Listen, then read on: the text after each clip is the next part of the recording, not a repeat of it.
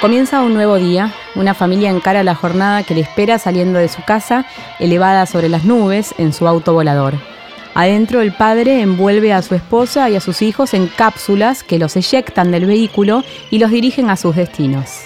Acto seguido aterriza la nave frente a su oficina y con solo apretar un botón, esta se convierte en un maletín al que lleva consigo durante el resto del día.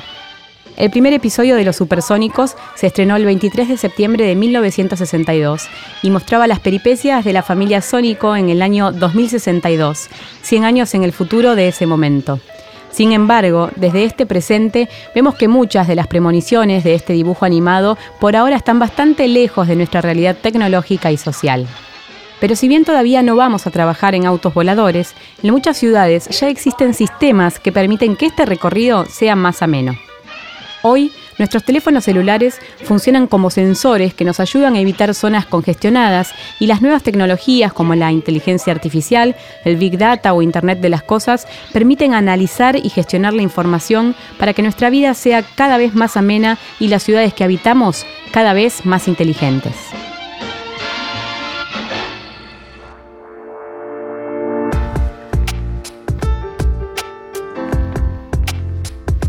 Te damos la bienvenida a Futuro Abierto, un podcast de Oracle sobre cómo la innovación está transformando al mundo y a nosotros mismos.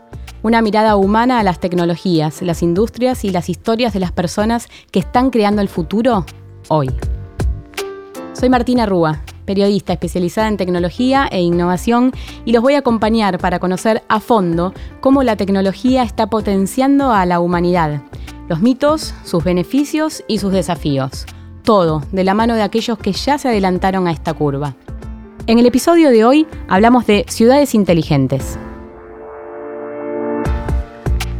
A partir de, poder recolectar información hemos descubierto eh, soluciones y hemos generado nuevos servicios que no teníamos ni imaginado hacer. Si todos generamos el hábito de estacionar de forma eficiente, lo que vamos a lograr es descongestionar el tránsito. No es tener los datos, sino utilizarlos en forma inteligente, poder gestionar con el dato que tengo. Supongo que es una ciudad que se acomoda a las necesidades de las personas, es flexible y se adapta a las necesidades de las personas, de los ciudadanos. Autos que se manejan solos, robots que se encargan de limpiar el espacio público, estacionamientos inteligentes, sistemas de reconocimiento facial y algoritmos que nos reconocen al instante en la calle y nos preparan una propuesta hecha a medida de nuestras necesidades. Estas son solo algunas de las nuevas tecnologías que año a año se presentan en las convenciones dedicadas a ciudades inteligentes, en las que podemos vislumbrar cómo evolucionará la ciudad en el futuro.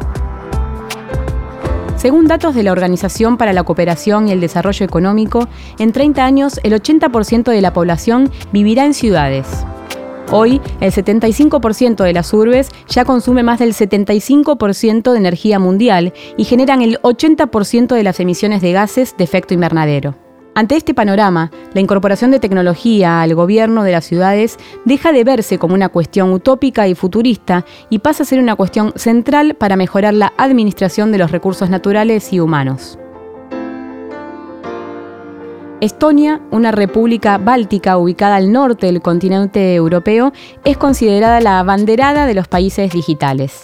En promedio, cada habitante estonio se ahorra, en comparación del resto del mundo, cinco días al año en trámites. Es decir, que el tiempo que nosotros perdemos haciendo filas eternas, ellos lo vuelcan en su trabajo, vacaciones o simplemente en pasar más tiempo con sus seres queridos. Carlos Micheli es el primer argentino en recibir la ciudadanía digital de Estonia, donde vive hace seis meses. Desde allí nos cuenta cómo fomenta que otros ciudadanos, emprendedores y hasta otros gobiernos conozcan cómo Estonia se convirtió en un país digital. Estonia lo que me da, digamos, Estonia es el país más digital del mundo, ¿no? Y en ese sentido, todo lo que uno, la cantidad de trámites que uno eh, hace en, en, la mayoría de los países, la cantidad de tiempo que uno pasa haciendo filas o, investigando cómo hacer trámites y, presentando papeles, todo eso, Estonia te lo ahorra todo ese tiempo. Entonces, de, Estonia, excepto matrimonio, divorcio y compra de, compra de una casa, todo lo demás se puede hacer online. ¿Hay alguna fórmula que vos estés viendo? Eh, sé que es un gobierno muy joven, eh, sé que realmente eh, hubo mucho en educación a jóvenes y a tercera edad. ¿Qué, qué ves atrás de esta 100% digital? ¿Qué decisiones se tomaron para que esta ciudad sea realmente inteligente? El, Estonia, digamos, Estonia es uno de estos casos donde estamos todos aprendiendo ahora de Estonia hace unos años, pero en realidad es una historia que tiene ya casi tres décadas, ¿no? es la historia de un país después de la Unión Soviética. Después de la Unión Soviética, ellos cuando, cuando cae el muro, ellos no tenían plata, no tenían plata para tener burocracia. La burocracia es cara, la burocracia es oficinas, papel, empleados, eso es caro. Entonces ellos tuvieron que volcarse al camino digital muy temprano. Era la única opción que tenían. Entonces, eh, una buena decisión que tuvieron es que tuvieron eh, primeros ministros y, presidentes muy jóvenes, muy, muy abocados a la tecnología, y, de vuelta eligieron la tecnología como el único camino suficientemente barato para poder crear un país. Entonces, lo que estamos viendo ahora son decisiones que en realidad comenzaron en el 91. El otro tema es que también es un tema cultural.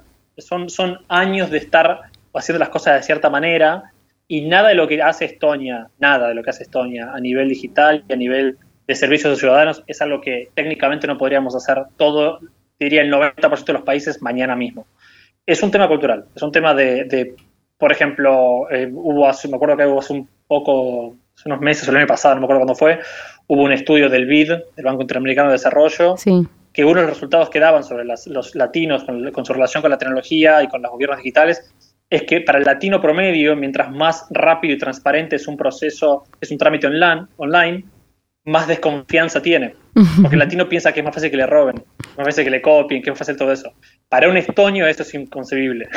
el estonio la idea de hacer algo más complejo. Sí, tocaste un tema, un tema relevante que tiene que ver con la seguridad, ¿no? Y un tema preocupante, no sé, estamos intentando en varios países el tema del voto y nos preguntamos qué pasa si las decisiones solo las pueden entender los que pueden manejar las máquinas, qué pasa acá con la seguridad y los datos de las personas, si todo es 100% digital.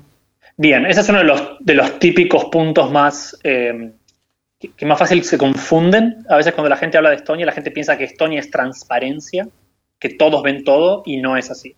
Eh, es por el contrario, Estonia lo que genera, ellos dicen, digamos, sin privacidad de datos no se puede, no puede haber libertad. Para que haya libertad tiene que haber privacidad.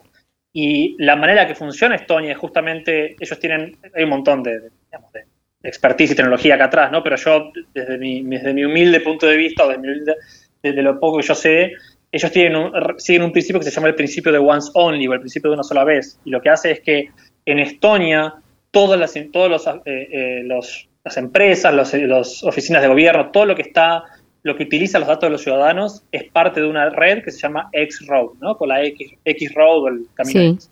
Esa es el, la columna vertebral de Estonia. Dentro de esa red, dentro de ese X-Road, todo dato de cualquier ciudadano, como puede ser tu domicilio, tu licencia de conducir, tu fecha de nacimiento, todo eso, lo tiene una oficina, la oficina pertinente, ¿sí? el agente pertinente, que, tiene sentido que tenga esa información, y nadie más tiene esa información. ¿sí? Y solamente cuando otra oficina necesita acceder a ese dato, te lo puede pedir, tiene que haber un, tiene que haber un pedido válido, ¿sí? Em, y esa, esa otra, y la, oficina dueña te comparte ese dato y después no lo tenés más. Entonces, básicamente, lo que hacen es, eh, nunca se duplican los datos, porque siempre el dato lo tiene el dueño. O sea, la licencia de conducir la tiene el departamento de, automotriz de, Estonia, ¿sí? como se llama. Em, y si alguien necesita saber eso, se lo pregunta en ese departamento, el departamento le comparte la respuesta y, se, y no más la tiene el que la preguntó. ¿sí? Entonces, no es que es una cosa de todos ven todo, sino que es, por el contrario, muchísima privacidad, mm. pero con tiene que haber una, una, infraestructura detrás que entienda cómo compartir los datos y quién tiene que quién tiene que tenerlos, quién tiene que verlos. Todo eso toma tiempo, ¿no? y por eso es tan difícil para los países grandes replicarlo. Hace solo dos años, la fiscalización de las vías peatonales en la ciudad de Buenos Aires era un proceso totalmente analógico. En total, el equipo de trabajo recibe 15.000 permisos de trabajos por mes. En su momento, esos eventos, como lo llaman internamente, eran planificados con planillas de Excel, lápiz, papel y mapas. Después la jornada laboral, los fiscalizadores tenían que cargar toda la información en sus casas en un Excel para luego enviarlo a sus jefes. Gracias a la incorporación de la tecnología, ese proceso hoy se desarrolla 100% de manera digital y permite a los fiscalizadores subir toda la información desde el celular sin perder tiempo y evitando los sesgos que se generan con nuestras propias anotaciones. Alejandro Naón trabaja en la Subsecretaría de Vías Peatonales y Álvaro Benini es director en Oracle a cargo de los clientes del sector público.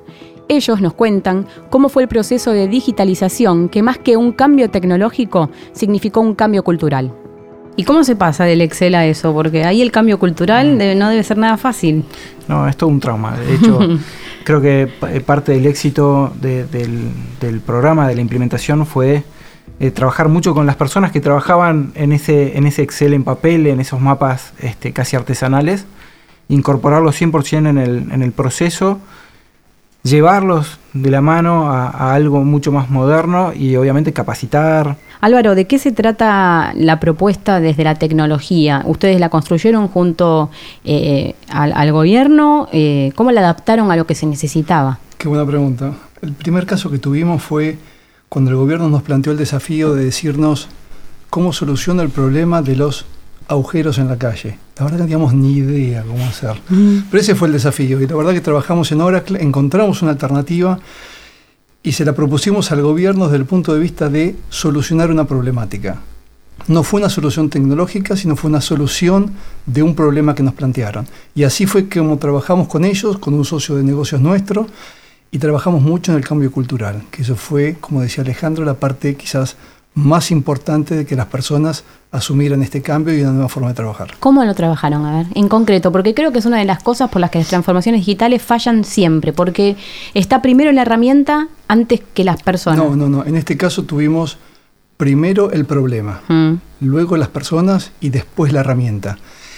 Y tenemos casos que yo he conversado con chicos de 23, 24 años que nos decían cómo les cambió la vida poder trabajar de esta manera. Y son casos reales y vos lo ves en la gente en la calle, cómo esta herramienta les permitió hacer su trabajo más dinámico que lo pudieron incorporar mucho más rápido. Y luego lo que encontramos también con esta herramienta fue que servía para muchas otras cosas dentro de la ciudad.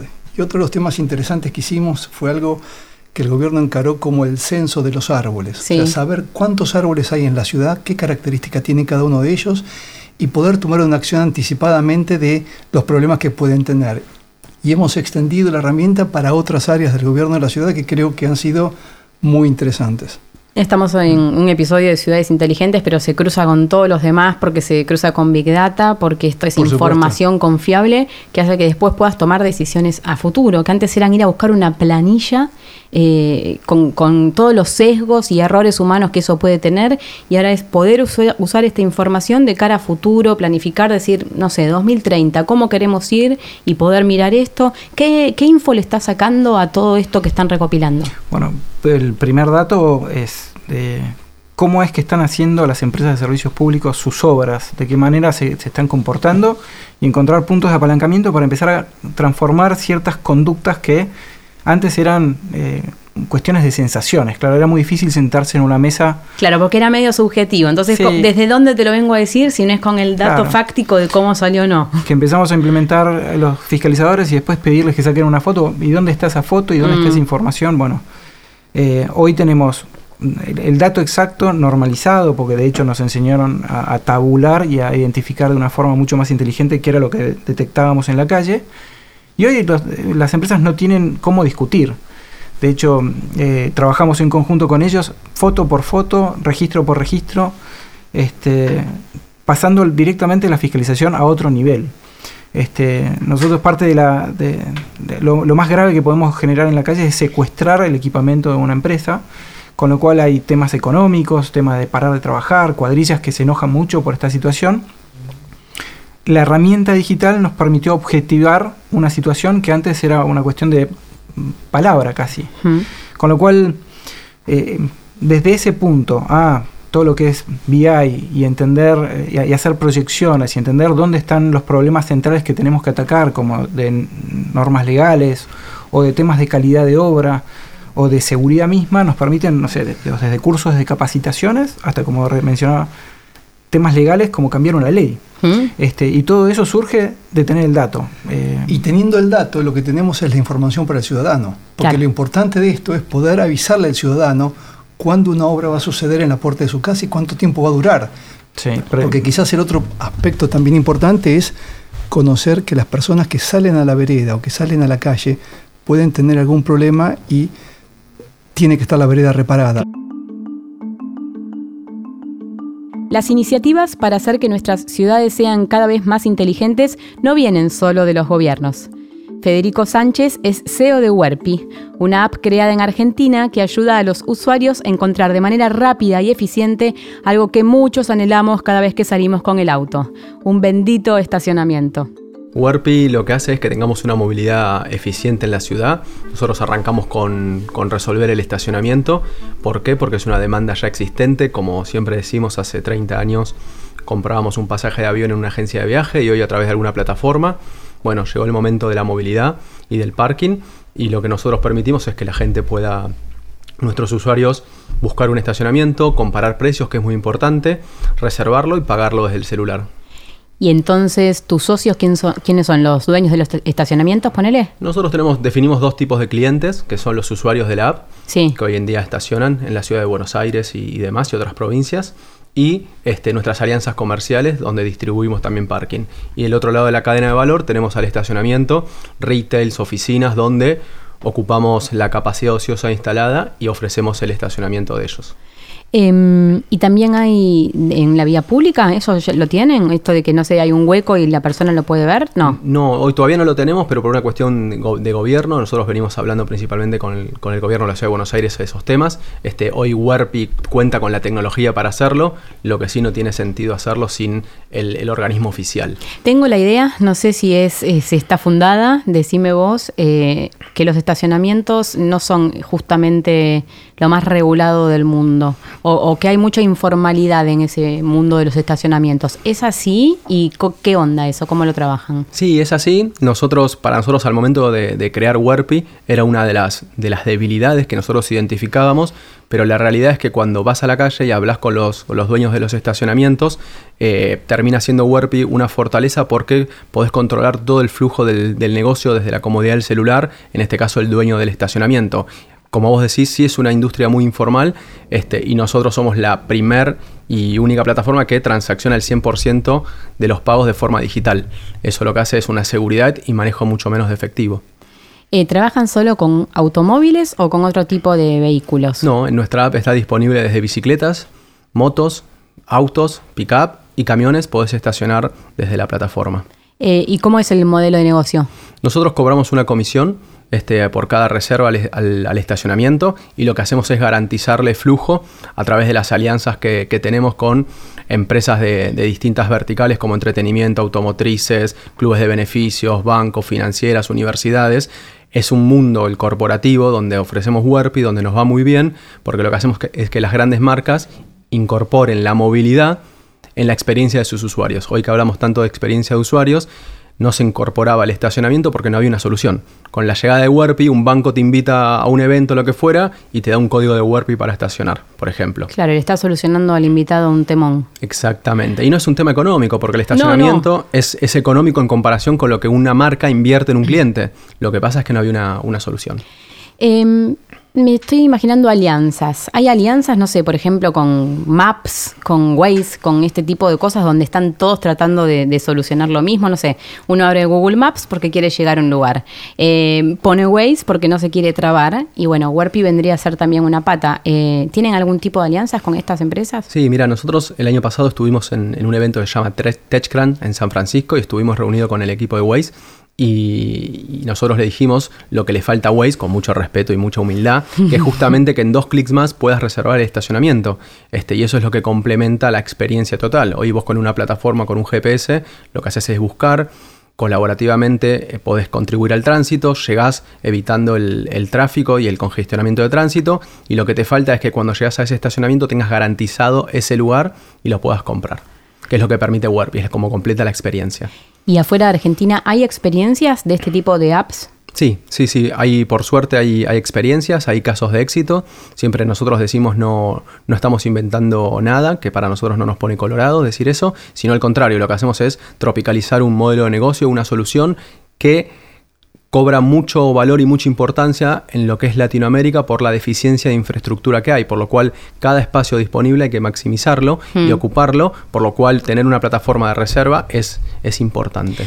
Deficiencia de infraestructura y me imagino que también tenés em, algo importante que batallar con lo cultural. Los argentinos somos de tirar el auto en cualquier lado, eh, quizás de no respetar exactamente las normas eh, como en otros países. ¿Qué pasa con eso? Sí, es así. A ver, nosotros hicimos algunos, algunos focus, algunas eh, encuestas y lo que nos preguntamos es si le gustaría dejar a la gente siempre el auto estacionado en un parking. Y la realidad es que todos nos dicen que sí. ¿Y por qué motivo no lo dejan? Tal vez a veces por un tema económico o porque no conocen el lugar. Y eso es un poco lo que nosotros resolvemos. En la industria del parking, cuando vos te pones a comparar precios, siendo Werpi el primer comparador, hay mucha diferencia de precios. Y con, con Werpi, a una cuadra de distancia, se puede estacionar hasta con el 100% eh, de descuento o más económico. Entonces, a partir de este, a partir de eso es, lo que nosotros este, buscamos solucionar. Eh, Federico, ¿cómo te imaginas el futuro de, de ¿Tiene que ver con este presente o, hay algo más ambicioso u otra cosa? No sé, autos voladores vas a estacionar. no, justamente como arrancamos la charla, el, Warpi lo que, lo que busca es planificar el estacionamiento porque es una demanda ya existente. Nuestra visión es ser un comparador de movilidad. Hoy en día hay muchas aplicaciones donde vos abrís para un monopatín, el parking, un mapa, este, cargar combustible, etcétera. Lo que nosotros, nuestra visión en la región, y estamos en este momento justo abriendo la operación en Chile, es ser una plataforma que resuelve toda la movilidad, que vos la puedas abrir y no solo puedas estacionar, sino que puedas cargar combustible, mm. que puedas este, buscar un, car sharing, que puedas levantar un monopatín y de esa manera hacer más eficiente la movilidad y mezclar la macro y micromovilidad. Si bien todo parece indicar que nuestras ciudades no serán esas utopías futuristas que planteaban series como los supersónicos, eso no significa que la tecnología estará ausente. Lejos de la estética robotizada, la inteligencia que hoy aporta la tecnología aparece como un sistema invisible que detrás de escena nos potencia y nos permite hacer un uso más sustentable de los recursos para mejorar el mundo en que vivimos y hacer que nuestra vida en la ciudad sea una experiencia más amena y sobre todo más humana.